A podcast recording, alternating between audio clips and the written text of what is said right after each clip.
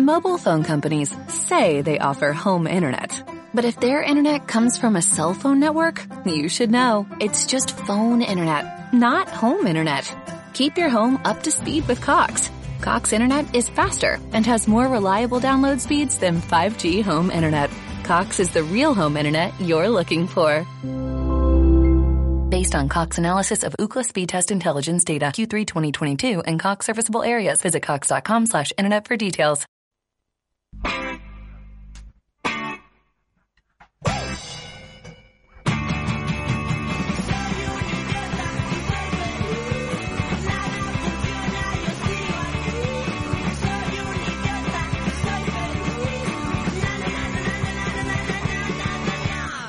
Encontré la salida de la cueva.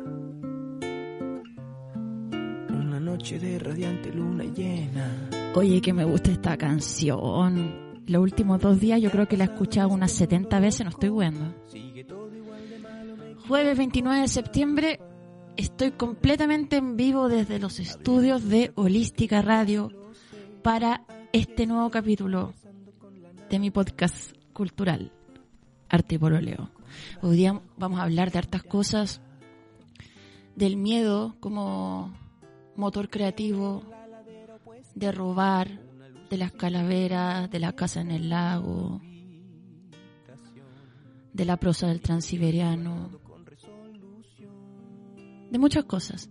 Si estás escuchando esto en vivo, como siempre puedes enviar tu audio al más 56975 111-852. Hay un día esplendoroso en Santiago de Chile y yo me siento tranquila y eufórica al mismo tiempo. Hace como un año, bueno, cuando partió este programa, había andado así, pero ya tapada en melancolía. Bueno, siempre estoy, pero eh, estoy bien, weón, de salud mental. Heavy. Heavy y maravilloso a la vez. El, el miedo, a mí me ha costado mi relación con el miedo. De chica fui muy tímida, al principio tuve mucho pánico escénico también, o pánico de mostrar lo que hacía. Y, y yo quería, o finalmente tal vez decidí que ese miedo era más que paralizante, podía ser un impulso. Y empecé a conocerme también a través de esos miedos y ya que estoy pues ya te he contado toda mi vida en la radio. Y y me gusta como a veces el miedo te puede hacer traspasar límites. Me encanta también el lado oscuro de la pintura. Goya. Goya con la guerra la desilusión total que tuvo con la sociedad. Se empezó a quedar sordo además y sus pinturas perdieron todo el color y se volvieron verdaderas pesadillas, toda la época de las pinturas negras que se llama de Goya. Munch, otro de mis favoritos de siempre, que pintaba todo color, pero siempre como un color doloroso. El verde siempre era celos, el rojo siempre era ira, dolor y mucho miedo, mucho miedo en las pinturas de Munch. Yo hice un... Estuve haciendo el último tiempo, estoy todavía haciendo unos talleres, siempre hago talleres de escritura. Y se me ocurrió hacer uno justamente sobre relatos y narrativa de terror. Y me gustaría que escucháramos algo que escribieron eh, unas chicas del taller. Vamos a escuchar dos cuentos de Arturo. Escucho platos, conversaciones y mucha risa. Se nota que lo están pasando bien.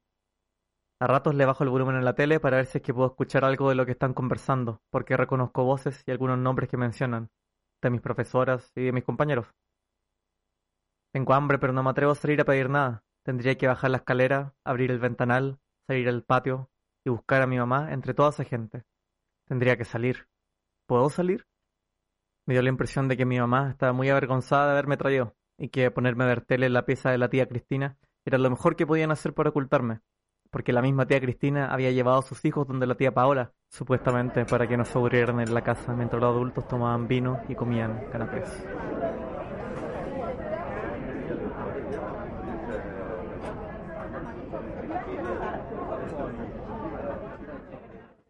El cumpleaños de mi mamá es el 31 de octubre, la noche de brujas, o algo así le dicen en otros países que no sé por qué le dicen así si se disfrazan de cualquier cosa menos de brujas. Pero acá no nos disfrazamos. O sea, bueno, antes sí, en algunos lugares. También nos disfrazamos para ir a misa, a la casa de mi abuelo o a la casa de la tía esquizofrénica que la familia dejó botada, pero que a medida que se acerca el fin de año les baja el Espíritu Santo de la solidaridad y vamos a acompañarla una tarde al mes, llevando un paquete de galletas, una caja de té y hablamos cosas sin sentido, que es divertido, porque se supone que por eso habían internado a la tía, pero nada de eso parecía importar. Lo único que había que hacer era distraer a la tía y no hacerla enojar, aunque una vez mi prima de la Adriana le rechazó un pancito que le ofreció, lo que hizo que la tía se pusiera a llorar y se fuera corriendo al patio. Mi mamá nos miró con una mirada helada que nos dejó congelados y fue al patio a buscar a la tía, y cuando logró calmarla, llamó a la vecina que la cuidaba siempre para pedirle que en la tarde le sirviera un tecito con azúcar junto a las pastillas nuevas que le habíamos llevado, que no sé de dónde habrá sacado mi mamá, aunque probablemente se las había ofrecido algún farmacista amigo de la cuadra.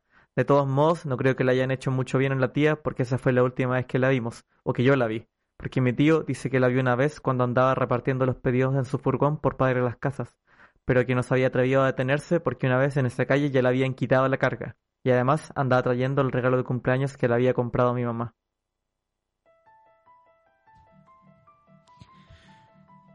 Te voy a contar algo sobre una de las pinturas más terroríficas de la historia.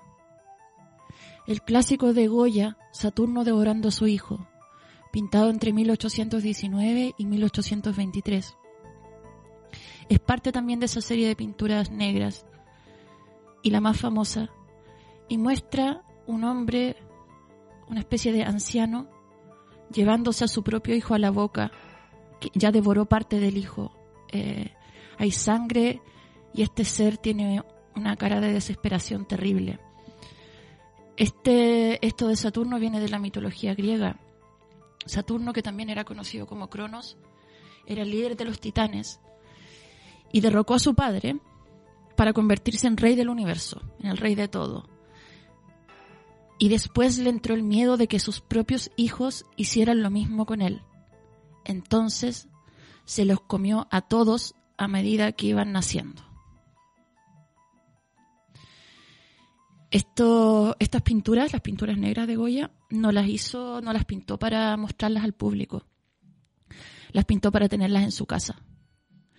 Y, se cuenta, se rumorea con bastante, eh, bastante, yo creo que es una historia bastante fidedigna y certera, que esta pintura Goya la tenía puesta en el comedor de su casa y la miraba cuando comía.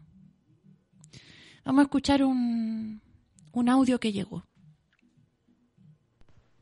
Hola baby, amo tu programa. Te quería contar mi miedo. Eh, creo que mi miedo más profundo es a ser normal, a vivir una vida de matrimonio, de repetir la historia de mis padres, de ser olvidada y ser un ser humano común y corriente. Creo que eso es muy acuario. Hola baby, quería hablar sobre el miedo. Antes era un sentimiento que me perseguía todos los putos días de mi vida. Le tenía miedo a que se hiciera de noche, le tenía miedo a quedarme dormida, le tenía miedo a que me dieran crisis de pánico en la micro, le tenía miedo a absolutamente todo. No sé en qué momento desapareció el miedo, Creo que después de haber tenido a mi hija, mm, puede que los miedos se convirtieron en cosas más tangibles, más concretas, como que ya no le tengo miedo a la muerte, o a la noche, o a los fantasmas, o a los demonios, que antes me daban mucho miedo. Ahora me da miedo no tener plata, quedarnos en la calle. Pero tampoco es un miedo que me, que me ahogue como antes. Igual yo creo que la terapia tiene que ver con eso. Pero sí, qué brígido. En ese momento yo pensaba que toda mi vida iba a estar atormentada por el miedo, ahogadísima en el miedo. Pero no, se pasó.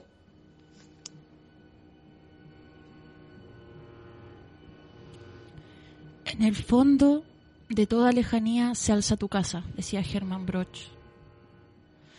Yo siempre saco atelier a pito de cualquier cosa.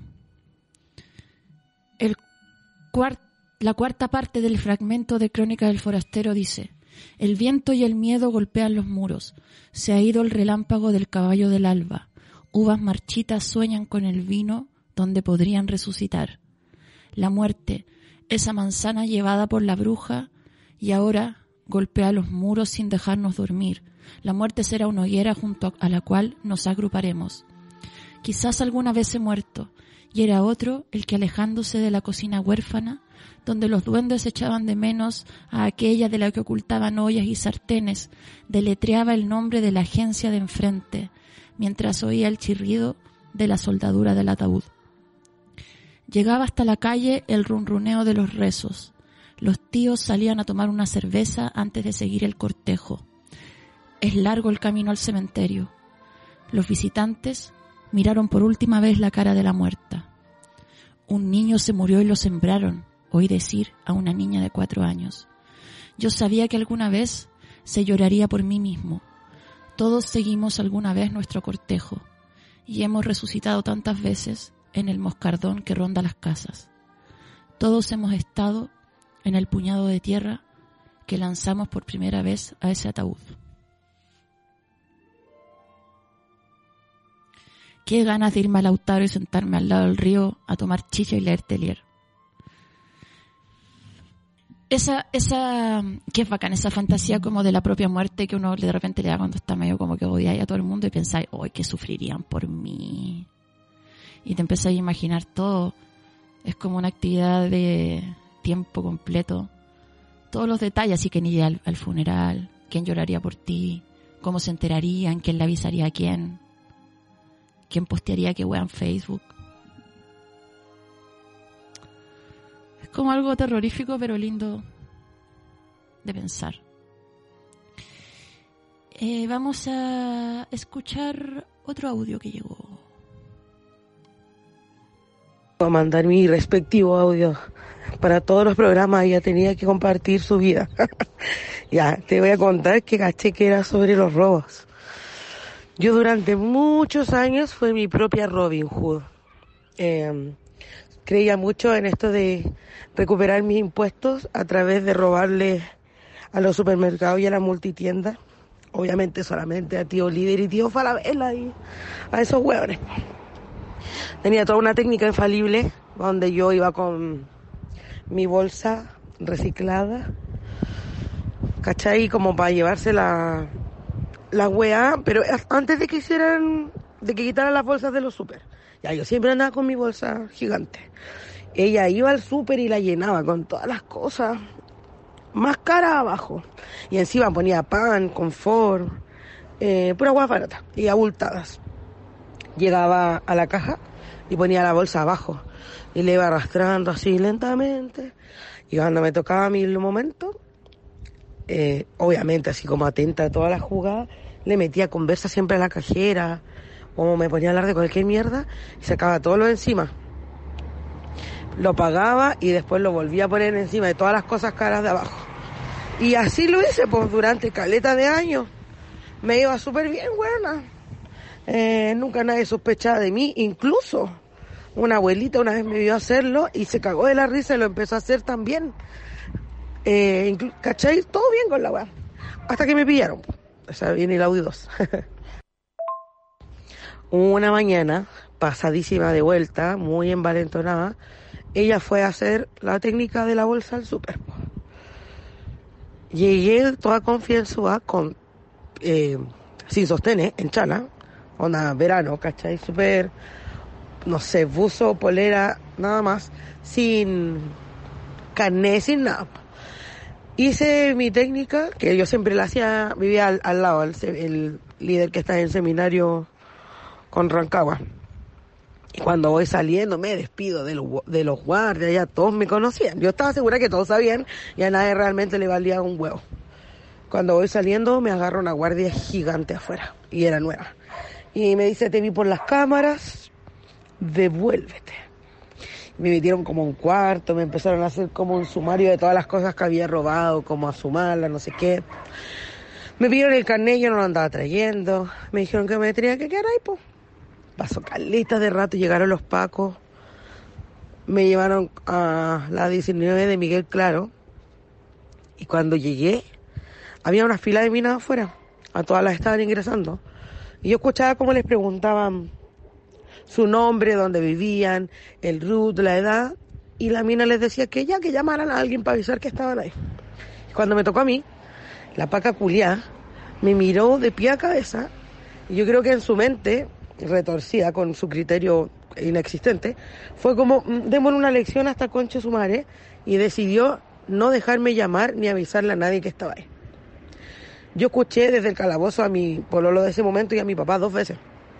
Y las dos veces le negaron que yo estaba ahí. Eh, y ahí empezó como el terror de la web. Esto fue un viernes y como no dijeron y no pasó nada, yo pasé para el lunes. Estuve todo el fin de ahí. Después en Rondizoni. Bueno, me sentía tan mal en la noche donde no había comido nada que me puse a vomitar, me llevaron al Salvador, yo figuraba en el pasillo del Salvador, esposada una vía de Viadil, oh la wea ordinaria, bueno. Después en Rondizoni, todo el fin de semana, pal pico, asquerosa, me querían morir, weona. Eh, la gente, las minas de adentro, terrible, acuática, me preguntaban si trabajaba sola, si trabajaba con la aviónica, yo no entendía ni mierda. Finalmente me dieron el alta, como dice mi papá, el día lunes en la mañana. Y cuando salgo, habían perdido mi carnet, weón. Eh, fue todo bien cómico, tragicómico. Nunca dejé de hacerlo de todas maneras. la lección será aprendida. y ahí voy a mandar otro más porque estoy inspirada ah, sobre el miedo, sobre moverse. Yo a los 21 años me fui a Canadá con 100 lucas en el bolsillo. Le mentí a todo el mundo, les dije que tenía caleta de plata y todo. Eh, ¿Qué me movió? El miedo. El miedo a, a- a morirme, a quedarme acá. Eh, todos un día a mi alrededor y yo, como buen héroe de la patria, salté del barco y me arranqué. Y me fui a enterrar bajo el hielo milenario todos mis demonios y todas mis mochilas. Y volví.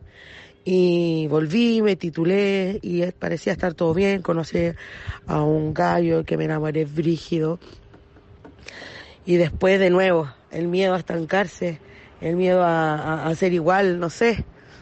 Me arranqué de nuevo, me fui para Australia. Y allá en Australia de nuevo me dio miedo. Y me fui para Tailandia. Y en Tailandia no me dio miedo de muchas cosas. Y me devolví a Australia y me terminé devolviendo a Chile. Y luego acá en Chile tuve miedo de quedarme con la misma persona, de estancarme. Y me fui a Hungría. Y no me fue tan bien en Hungría, me tuve que devolver. Y ahora estoy acá. Tengo 30 y casi 5 años y he vivido en 37 casas en 5 países y todavía tengo miedo a quedarme estancada.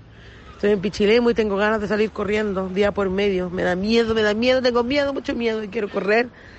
A veces hacia el mar, a veces hacia otro continente. Pero al parecer el miedo es mi motor de movimiento. Algo bueno, algo malo.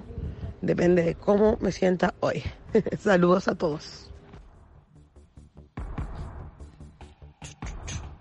Oye, no se trataba del robo, pero este programa igual se trata de lo que tú queráis. Así que bacán. Eh, bacán. A mí también me da miedo quedarme pegada. Antes le tenía mucho miedo al aburrimiento. Me obligaba a hacer muchas cosas. Y eso como que lo he ido soltando a medida que como que me, me he en- encantado o reencantado quizás con el, el estar en incertidumbre como fuente creativa. Voy a leer algo que, que escribí. Y porque mañana tengo mi gran fecha, gran. No quedan entradas. Tal vez si, mandáis un mail ahora ya a Romantic Cancionero, te puedo hacer un hueco en el suelo, pero onda dos personas. Eh, ya no cabemos más. Ya voy a leer lo que escribí. Dice así.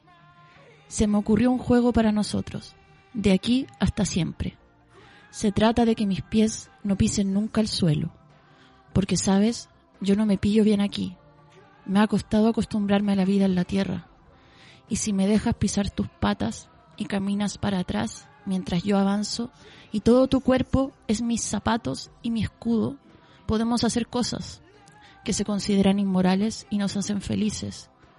Mi rayado favorito de la calle dice, deliciosas bolsas de basura.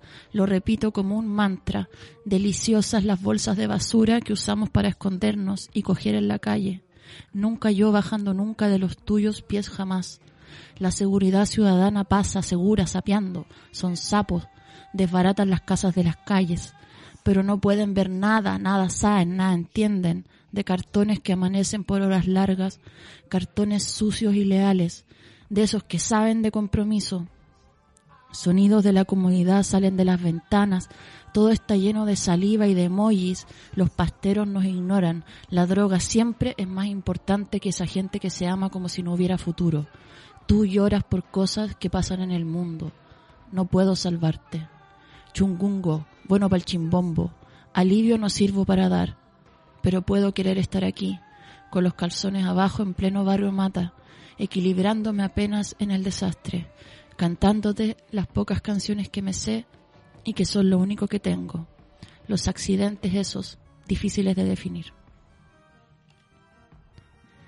Vamos a escuchar tres cuentitos cortos que escribió Valentina. Me llevaron en una caja y me dejaron dentro de la caja, en el piso, en un lugar con olor a mi perro cuando lo bañan. Unos señores abrieron la caja y me escupían. Luego se sacaban lo que mi papá también tiene y me hacían pipí encima. Luego cerraban la caja y yo moría de frío. Después abrían la caja de nuevo y me tiraban huevos crudos en la cara y me decían que esa era mi comida y yo tenía mucha hambre. Chupaba mi pelo donde había quedado un poco de huevo. Chupaba mis manos, mis rodillas, donde encontrar algo de huevo. Una vez comenzaron a patear la caja y preferí ponerme a contar una y otra vez los números que me sabía del 1 al 100 hasta que pararon, pero no sé cuánto rato estuve contándolos. La casa que mi mamá tenía en el lago es más grande que cualquier otra que haya visto en ese sector y cada vez que voy los vecinos me dicen que en esa casa penan, penan mucho, se escuchan gritos de alguien siendo asesinada. Asesinada dicen porque es grito de mujer, pero cuando yo he dormido ahí nunca escucho ni siento nada extraño. Yo creo que solo lo hacen de envidiosa que la gente que no tiene este tipo de casa, que es la mejor del lugar. Como ya dije una vez, eso sí me enteré que habían enterrado unos perros en la parte de atrás de la casa. Me contó el que la cuida cuando mis papás lo invitaron a tomar mate un día y terminaron todos tomando vino, se curaron y el viejo empezó a decir que la casa estaba encima de un cementerio de pero no se asusten, decía un cementerio de perros nomás, no de humanos y yo qué asco que está diciendo caballero, déjese de inventar cosas, que es verdad, mijita, que usted no sabe la historia de este pueblo. Aquí vivía gente muy mala, mis papás se reían y decían que el viejo estaba curado, que no sabía lo que decía, pero yo vi como ellos se miraron medio raro, estaban intentando bajarle la gravedad a lo de los perros. Una vez dijo el viejo hace tiempo aquí en este mismo terreno, este mismo terreno pertenece pertenecía un cazador de pudú y entrenaba perros, pero alguien se los envenenó, alguien que protegía la fauna del lugar. Y el viejo este lloraba, vieran cómo lloraba y abrió la tierra, la hizo, hizo una fosa común, como le llaman, hizo un hoyo gigante, yo lo ayudé, si por algo le digo, mijita, ya don Alberto deje de hablar esas cosas, ya si tiene que ir, está anocheciendo. ¿Qué tiene la noche? Yo conozco aquí, a mí nadie me hace nada y como le decía, yo mismo ayudé al viejo don Alfonso, don Alfonso de Bustamante se llamaba, tenía plata, me pagaba y bien por ayudarlo y eran como 150 perros sin mentirle. Don Alberto, ya vaya si estamos cansados, ya, ya, oiga, otro día terminó de contar la historia, don Alberto se fue, yo miré a mi mamá, sabía que algo estaba ocultando, mamá, parece que es verdad lo que dice don Alberto, no hijo, no es verdad, estaba curado, se le pasó la mano y con esas palabras me mandó a acostar la señora y tuve que dormirme, pero soñé con perros Rottweiler y Pitbulls. Marmota se puso una máscara de fantasma y su hermano la miró riéndose. Marmota no sabía qué haría esa noche, tenía que salir con el más guagua de la familia, podía rebelarse y salir con su amiga Caterina. Pero Marmota no sabía lo que quería. Parece que no le importaba. Con la máscara se miró al espejo y su reflejo le sonrió. Pegó un salto y creyó que estaba cansada de haber estado estudiando toda la tarde. En ese momento sonó el timbre y bajó a abrir. Estaba Caterina en la puerta con un vestido negro y una cabeza de calabaza, como le había dicho que vestiría. Dejando que lo que pasara la guiara sin ella pensar nada, le gritó a su madre voy a salir y cerró la puerta. Caminando tranquilamente por el barrio que conocían tan perfectamente, su amiga le dice que vayan al cementerio. Ella le dice que para qué todo el mundo debe estar ahí. Por eso mismo dice Caterina, todes, todes, y se ríe. Ella entiende y caminan al cementerio donde un grupo de adolescentes se hacían los rudos con cigarros y cervezas. Caterina se acerca a una muchacha vestida similar a ella pero con cabeza de cebolla y se ponen a bailar con la música de rap. Marmota, escucha que le gritan. Y ahí estaba ese nuevo estudiante que fue cool desde que llegó. Se acercó a él. ¿Quieres un poco de esto? Están todos esperando el efecto y le ofrece unas pastillitas chiquitas. Es una muestra gratis, dice él. No estamos muy chicos para tomar esas cosas, dice Marmota. Ah, eres de esas. Bueno, me voy. Marmota pensó rápido y le agarró el brazo. Dame dos, le llevaré a Caterina. Caterina ella se tomó la suya, niña, ten. Marmota se tragó la pastilla y se sentó a esperar. Todos bailaban y ella vio cómo del suelo empezaban a salir unas pequeñas llamas y advirtió ¡Hay fuego, hay fuego! Un grupo se rió de ella y se echó al suelo. Ella veía que se quemaban y hacían muecas de dolor. ¡Hay fuego, salgan de ahí! ¿Qué están haciendo? Pero el grupo seguía riendo sin parar en el suelo. ¿Qué hacen? ¿Qué pasa, amiga? Una calabaza le hablaba. ¿Quién eres tú? Soy Caterina, quédate tranquila. ¿Eres Caterina? Sí, la calabaza se descomponía, se derretía y volvía a ser una calabaza normal, lento y sin parar. No me toques, dijo Marmota, no me toques.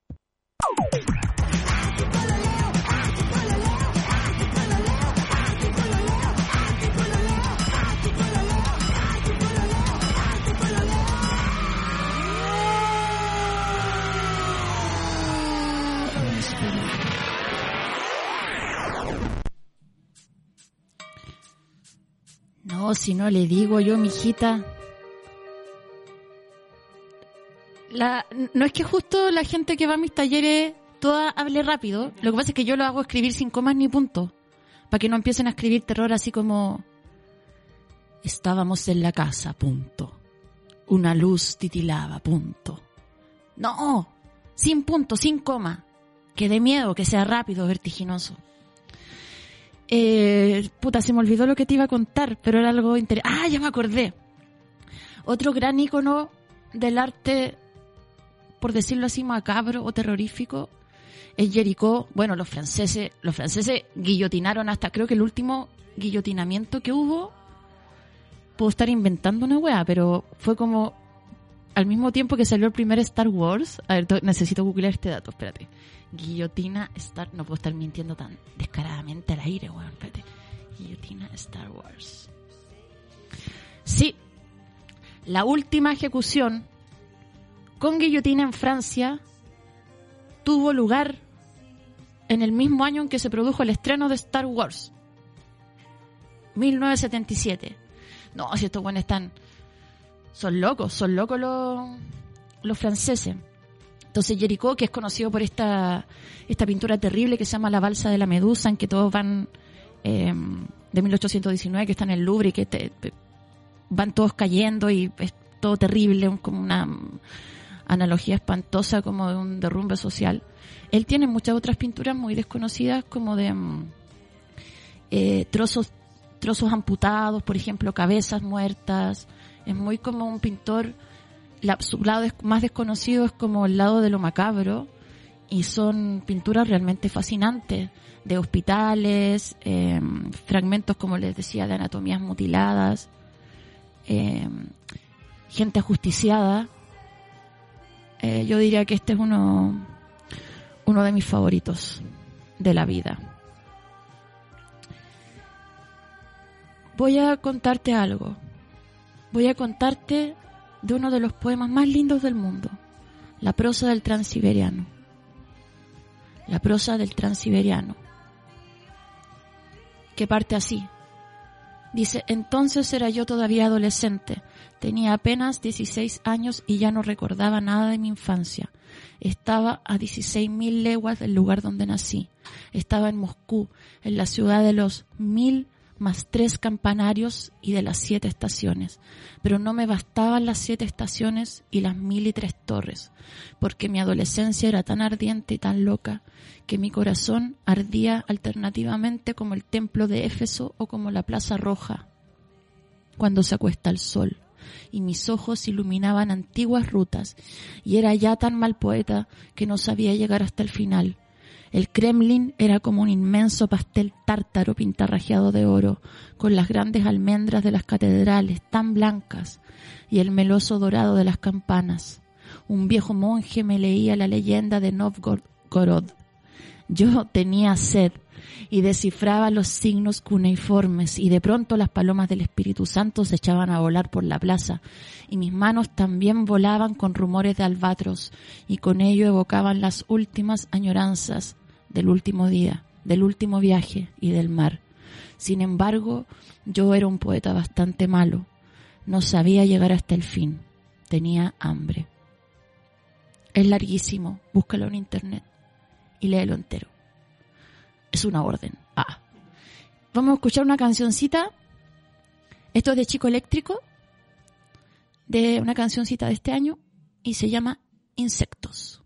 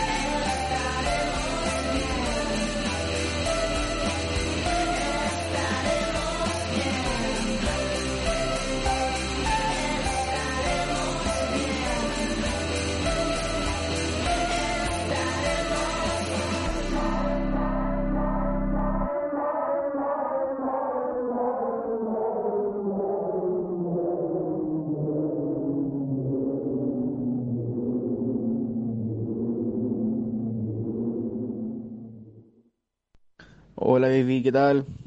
Oye, caché historias que quería hablar de Lovecraft y de autores de literatura de horror y de ciencia ficción. Y me interesó mucho porque últimamente he estado leyendo harto Lovecraft. He estado como bien metido en su literatura. De hecho, me estoy viendo la serie también que tiene solo una temporada. La cancelaron por falta de presupuesto, pero es un pequeño paréntesis. Eh, debo decir de que a pesar de que lo tildan como un genio, pero que no sabía escribir. Eh, recomiendo mucho su literatura. De hecho, a mí me gusta mucho la, la lectura de terror. Me gusta mucho ese género. Y debo decir de que han sido relatos muy, muy interesantes, muy buenos. Eh, de hecho, quería recomendar algunos que me leí hace poquito. Eh, los mitos de Cthulhu o Cthulhu, aún no sé bien cómo pronunciarlo. De hecho, hay como una discusión a nivel global de cómo pronunciar ese, esa criatura que, que Lovecraft creó. Pero quería recomendar eh, un relato en particular que se denomina El color que cayó del cielo. Es el primer relato, de hecho, que me leí de Lovecraft. Y de los 10 relatos que ya llevo leídos, de dos libros, ha sido el que más me me ha causado una sensación de terror, de agobio, como de incertidumbre, demasiada imaginación. Eh, totalmente recomendado que lean Lovecraft, de verdad que no se van a arrepentir si les gusta el terror, si les gusta la ciencia ficción también, porque mezcla todo eso. Eh, mitología, también él creó un, como una gama nueva denominada como eh, criaturas egnomíticas, apocalípticas, eh, que están muy interesantes. Eh, aún no sé bien el orden de los libros, porque cada uno tiene una relación con otro. lo podrían buscar ahí en Google, pero está muy interesante. Partir por los relatos o mitos del Cthulhu es una buena es una buena buen inicio de la literatura de Lovecraft. Eh, importante aclarar y agregar también a los relatos de Lovecraft que él en su narración mítica o modelo que intenta crear eh, pretende dar respuesta al origen del universo a través como de esta cosmogonía que se denomina. Así que si te gusta el universo, el origen de cómo se creó eh, la vida, en torno a esa temática, también aborda muchos aspectos del relato de, de Lovecraft. Así que está súper, súper interesante. Yo también voy a recomendar una lectura. Creo que ya le he recomendado. Voy a comprar pan y la recomiendo. Es que me encanta. Y que son los cuentos de la Mónica Ojeda, eh, una ecuatoriana precursora de lo que se empezó a llamar el gótico andino. Mira, te voy a leer el inicio de, una que de un cuento que se llama Sangre coagulada. Solo el inicio. Dice, me gusta la sangre. Alguna vez me preguntaron, ¿desde hace cuánto, ranita? Y yo respondí, desde siempre, reptil. No recuerdo un solo día que no haya abierto mi cuerpo para ver la sangre brotar como agua fresca, agua pura de jardín, agua tibia de amapola. Recuerdo que de niña me caía a propósito, me quitaba las costras y las dejaba sobre las sábanas, la bañera, el plato frío de firulais. Tocaba mi sangre, olía mi sangre, recuerdo la piel de gallina. Hay tantos colores que si los juntas parecen un arco iris malo y bruto, pero yo soy como los inuit, Veo cientos de rojos cuando abro una herida y la araño para que se manchen mis uñas de verdad. Me gusta que las uñas se ensucien por debajo, que parezca que se van a salir, que se noten mis huellas digitales, que atardezca y se oxiden las nubes. A veces cuento los tonos y me pierdo con tanto número largo, tanto número feo. También he intentado nombrarlos en mi cabeza. Rojo caracha, rojo terreno, rojo aguja, rojo raspón pero luego olvido los nombres y tengo que inventarme otros. Rojo canoa, rojo hígado, rojo pulga. Yo recuerdo todo, por ejemplo, mi piel de gallina y la cabeza de gallina rodando en círculos junto a los pies de la abuela. Son dos cosas distintas pero iguales. Mi piel levantada, la cabeza caída dibujando la forma de un vientre hinchado, una redondez perfecta, como Dios. El tiempo es una circunferencia, decía la abuela. Ella era gorda y besaba a los animales antes de decapitarlos o degollarlos los besaba en el cogote, los besaba en las pezuñas. Sus cabezas caían rodando sobre, un mismo eje, igual que un trompo o en espiral, como la concha de un caracol. Geometría divina. A veces yo beso la sangre de los animales y los labios se me ponen pesados, urgentes. Me quedo así hasta que la sangre se seca y se pone rojo oscuro, rojo pelo de árbol, rojo cabeza de montaña. También beso mi sangre, pero menos porque me da vergüenza. Es un gesto privado, como cuando cierro la puerta, me miro al espejo y me pego. Son bonitos los chichones, los hematomas, los cardenales, los moretones. Son parecidos al interior de una cueva, a las piedras que recojo del río y pongo debajo de mi almohada para escuchar el torrente. Funciona, aunque mami diría, no seas estúpida, tarada. Según mami, yo ya soy tarada, pero no estúpida. Según mami, todavía puedo salvarme de la estupidez. Es un relato maravilloso em, que, habla sobre una chica que vive con su abuela en la mitad de la montaña y practican abortos clandestinos y a ella en todo el pueblo la llaman bruja por esto. Em, es muy lindo. Lo voy a subir al Patreon. Si no estás en el Patreon, no me lo pidas. Ah, no. Lo voy a subir al Patreon de Holística Radio, pero también me lo podéis pedir. Lo ocupo en los talleres. Oye, em, vamos a escuchar el cuento de eh, Connie. El Joaquín y el Pipe siempre hacen lo mismo, weones, los odio. Los odio. Quiero jugar con la Maca y la Cintia, pero no están.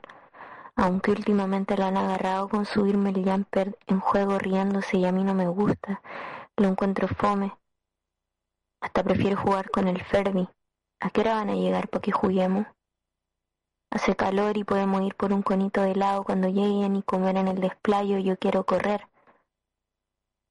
Ahora el Juaco agarra un palo. Siempre se demoran en esta parte en elegir la varilla.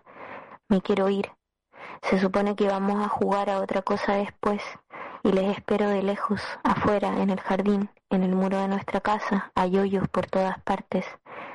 Escogió uno el pipe, así que empiezan a hurgar, y de la varilla que está llena de telarañas, se cuelga una tarántula asquerosa, negra y como asustada, grande y quieta. No entiendo si está durmiendo o si se está haciendo la lesa mientras la huevean, igual que yo, o si va a saltar arriba mío por estar ahí cerca con ellos, que se ríen. Me va a venir a picar. Rápido como corran, no me va a dejar tranquila. Ahueonaos. ¿Qué? Me dice el pipe. ¿Qué dijiste? Se ríe el Juaco. Yo no les miro. Lo dije en mi cabeza. Sapos no les hablé. Me doy vueltas poniendo la moviendo la tierra con el pie y me agacho a agarrar piedras. Las junto en mis bolsillos. Miro de nuevo cuando me dejan de mirar y se cagan de la risa porque me dicen que me van a acusar por garabatera. Y veo que sacaron muchas más arañas y salen hijos e hijas corriendo y la varilla está llena de mugre de telaraña y las sacuden por todas partes y por todos lados y se ríen y las pisan y yo me retuerzo entera, pero no se los voy a demostrar. Me duele la guata y quiero llorar y quiero gritar y lanzarle las piedras que tengo en mis bolsillos y que sean rocas de pronto y se llenen de sangre, pero no se los voy a demostrar. Ahueonaos, ahueonaos, malditos sean ahueonaos. Aprieto los dientes y me río, porque les quiero demostrar que no me importan, que son unos tontos ahueonados y que no me pueden hacer nada.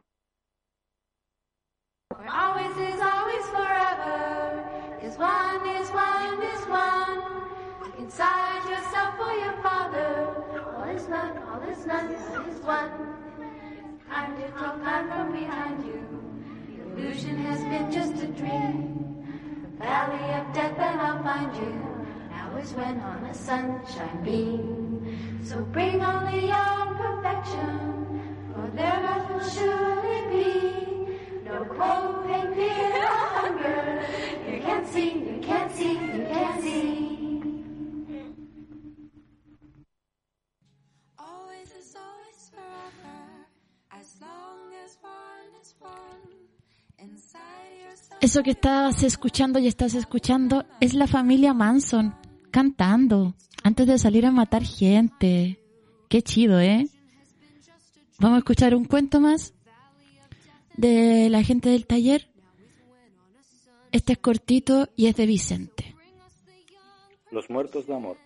Dicen que todo partió el día en que la negra, curada como pico y con el corazón destrozado por culpa de su guasito, agarró la moto y como pudo se metió en la carretera, altura ruta 78.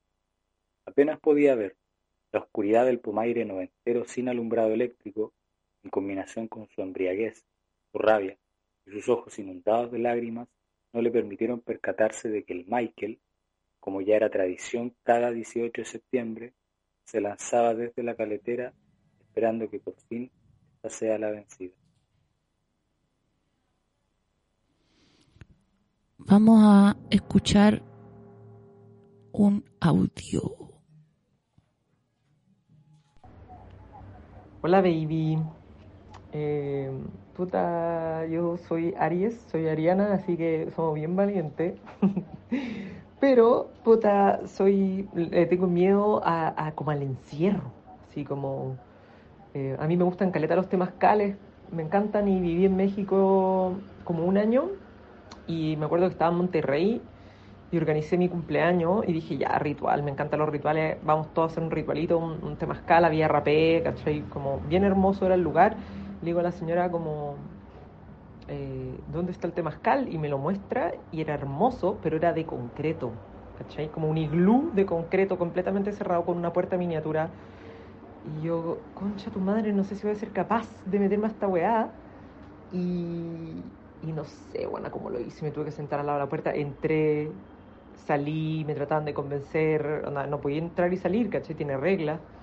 Y, y fui la última en entrar, onda, como que pusieron la- las reglas más blanditas, pero me acuerdo estar sentada que no se ve nada y para mí es, es como un vacío, así es como si una esas aspiradoras me chuparan, ¿cachai? Y, y te dejaran solo en la piel. Como así, esa sensación me da como al vacío. Y me tuve que poner pegada la puerta y cerró la puerta con pestillo, ¿cachai? Mientras están cantando como pura canción en medicina. Ay, weón, puta que lo pasé mal y era mi cumpleaños, ¿cachai? Un real renacer a, a la weá, como... No, la cagó, sí. El encierro en los temazcales a los cuales me obligo a asistir. Pero eso. Oye, eh, me alargué caleta, lo último que quiero decir es que acabo de escuchar el del cielo y puta que me reí, weón, me reí caleta con gente que, que como le dicen a sus parejas. Eso, baby. Un besito. Oye, yo la única vez que fui al sauna me tuve que sentar a la al lado de la puerta y poner una pata en la puerta para asegurarme que no se fuera a cerrar y yo no muriera ensaunada. Con una pata, con una pata fuera del sauna. Bueno, me encanta un mensaje que me llega que dice, me da miedo trabajar. Ah, qué gran persona. Otro me dice, Miedo a parar mi ritmo de vida y ser olvidada por eso. Otro, miedo a que mi polola ya no me amará nunca más por los efectos de los antidepresivos. Otro me dice, ah, tengo miedo de que si le vuelvo a hablar no me conteste y me hace moverme en círculos. Otro me dice, estoy en esa ahora mismo, cambiando mis pilchas de una casa repiola donde estaba y de vuelta al refugio de mochileros, que por cierto y por suerte tiene gente muy pulenta, pero qué pena tener que irse. Los días de cambio de casa siempre me tocan nublados, o al menos así los recuerdo. Me cargan los jueves porque justo entro a las 15 a la pega y no puedo escucharte. Bueno, y con todo lo anterior, mucho miedo igual, me cuesta caleta encontrar casa en esta ciudad culiá. Igual estoy tirándome de cabeza con otras cosas como invirtiendo la plata que no tengo en buscar un lugar para tatuar tranqui y generar instancias de arte y cultura. No soy nadie connotado, pero amo esta weá y voy a morir en esa ley, en volá. Voy a ir a verte cuando vengáis a Puerto Varas para que me firmes unos libritos y sacarme una foto contigo. Ja, ja. sí, pero antes de eso voy a estar eh, ya, ¿para qué voy a publicitar la web mañana? Sino que entra. Pero sí voy a estar el sábado en Valpo. Y me acompañan los paracaidistas en formato dúo acústico, que también van por el nombre de Michelle and Sebastian. Y vamos a escuchar un temita de ellos. A propósito del miedo a trabajar, esto se llama El repartidor de pizza.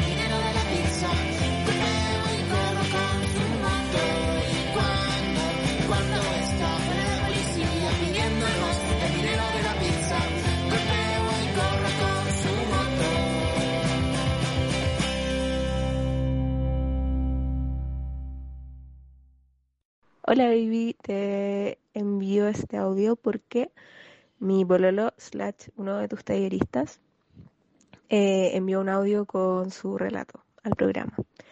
Y quería decirle que lo amo y que estoy orgullosa de todo lo que hace. Quizás no tiene mucho que ver con la temática del programa, pero sí con el amor. Te mando un abrazo y me encanta el programa. Chau. Oye, quiero contar que estas dos personas se conocieron también en un taller mío, online. No, es que ahí te pasaste. Enamorarte por Zoom. La zorra. Qué romántico.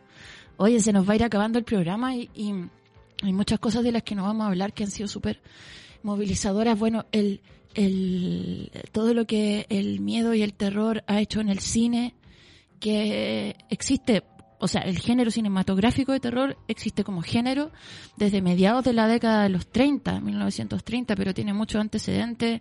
Yo diría que el primero es Méliès, sí, Méliès, el del viaje a la luna, con esta, es- es- esta película, película, no sé cómo decirle, eh, sí, filmación que hizo en 1896 que se llamó La Mansión del Diablo.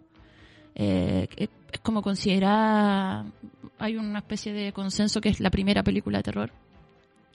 Y en realidad de esto podríamos hablar eternamente y de las influencias de la literatura también acá, de Boris Karloff como Frankenstein, después de puta Bela Lugosi y todas las canciones que hablan de Bela Lugosi y bailar Bela Lugosi's Dead en la Blondie y enamorarte también bailando placebo disfrazado de zombie one.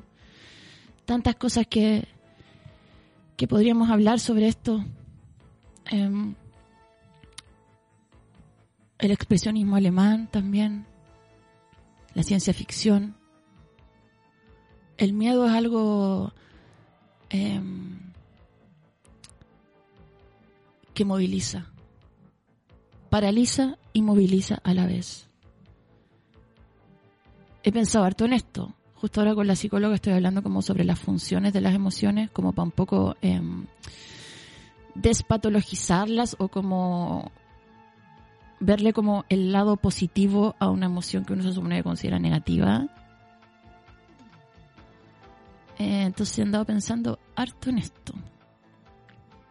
Harto en esto.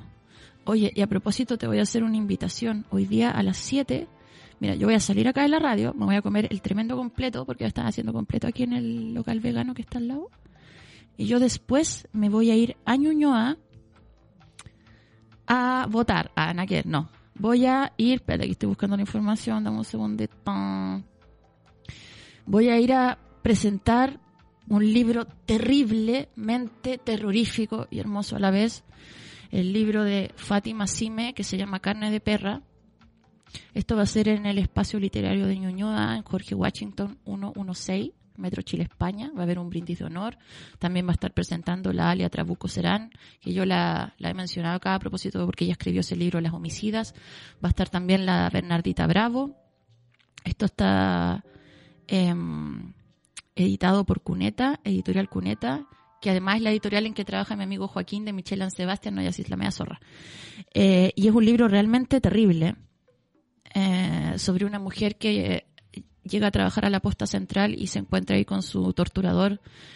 Hay mucho síndrome de Estocolmo aquí, extorsionador llamante a la vez, mucha pérdida, vidas robadas, maltrato, abuso, un país que no se decide matar a su agresor, aunque no pueda perdonarlo. Así que si quieres ir, puedes ir. Es gratis el evento de la presentación de este libro. Vamos a estar conversando en torno a todas estas temáticas. Y, eso, pues mañana en Mezcla Cafetería, el sábado en Valpo y el domingo no voy a hacer ni una weá. Porque hay que también saber no hacer nada. Nos vamos a despedir con una canción de mis amigos de protistas. Esta canción la puse alguna vez en El Absurdo Mundo hace tiempo. Eh, mi ex tocaba en protistas, no sé si alguna vez contesto, tocaba bajo en protistas. Y ya me reconcilié completamente con nuestra separación. Y lo quiero mucho. Te quiero mucho Alejandro Palacio si es que estás escuchando esto. Vamos a escuchar a tu banda protistas. Eh, esto es videocámara y nos vemos hoy en la tarde, nos vemos por ahí. Saluden a los perritos de la calle, háganlo.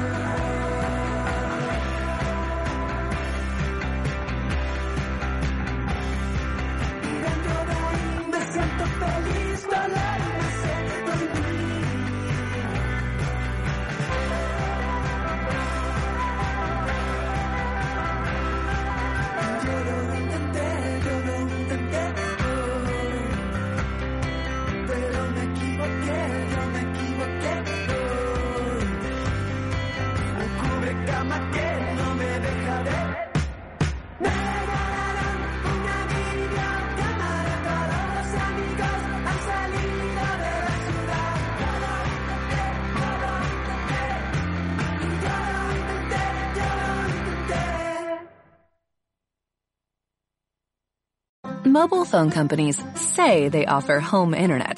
But if their internet comes from a cell phone network, you should know. It's just phone internet, not home internet. Keep your home up to speed with Cox. Cox internet is faster and has more reliable download speeds than 5G home internet. Cox is the real home internet you're looking for. Based on Cox analysis of Ookla speed test intelligence data Q3 2022 and Cox serviceable areas, visit Cox.com/slash/internet for details.